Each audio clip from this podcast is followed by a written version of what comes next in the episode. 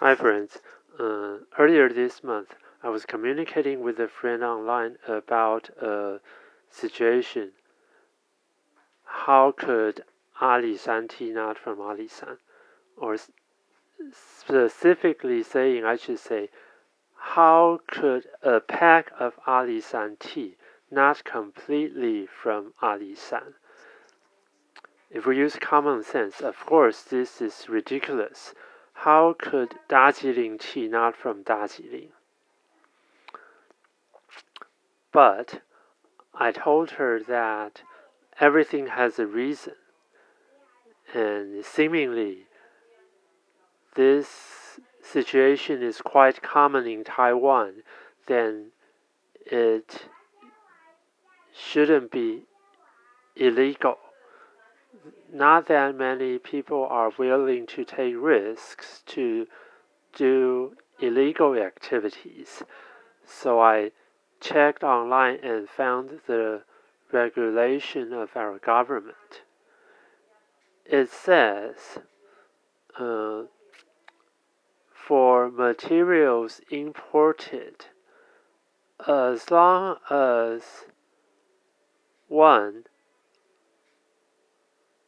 provide uh, added value more than 35% of its final price, then this company or factory may label this product as origin from Taiwan, site of origin.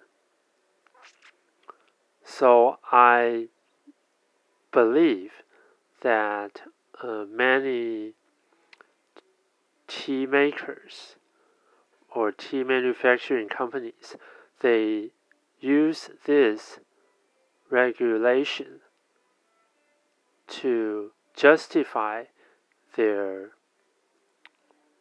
blending but still and also indicate the site of origin as Taiwan.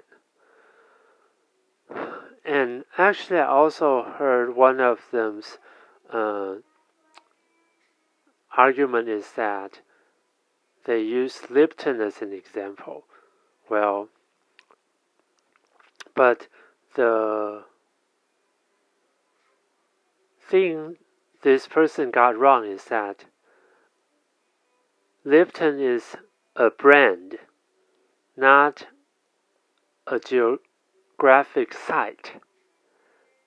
So I don't think that he can use Lipton to justify his uh, blending.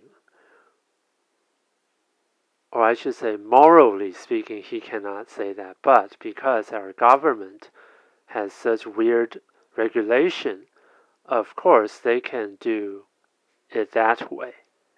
Well, so th this is our government's problem that we have to rethink about uh, tea products regulation, especially that uh, we're using our country name and uh, many tea farmers and makers they are using their hometown's name, then I think uh, this cannot be like the Lipton case.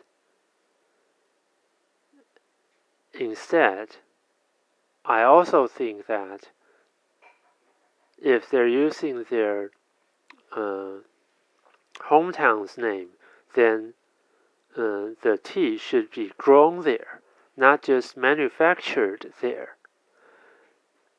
Anyway, uh, last time I didn't mention this much about the controversial situation, but this time I mention what I've been saying is probably the heart of our problem, and this is why uh, the specialty tea market is still pretty small and cannot grow. Anyway, I'll do my best to find teas from uh, single source and handcraft tea gardens, and so my products will be 100% from its site.